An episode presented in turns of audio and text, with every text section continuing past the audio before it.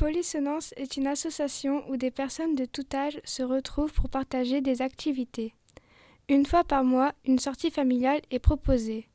Polissonance propose aussi la ludothèque où on peut partager des moments en famille ou avec nos amis. On peut jouer à de nombreux jeux de société toute l'après-midi.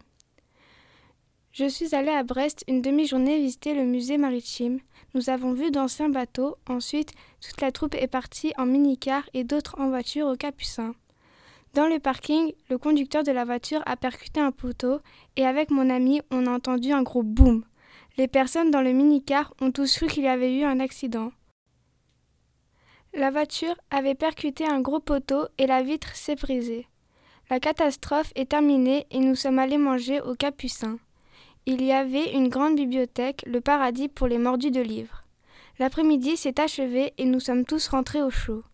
Le soir même, nous avons conduit la voiture au garage.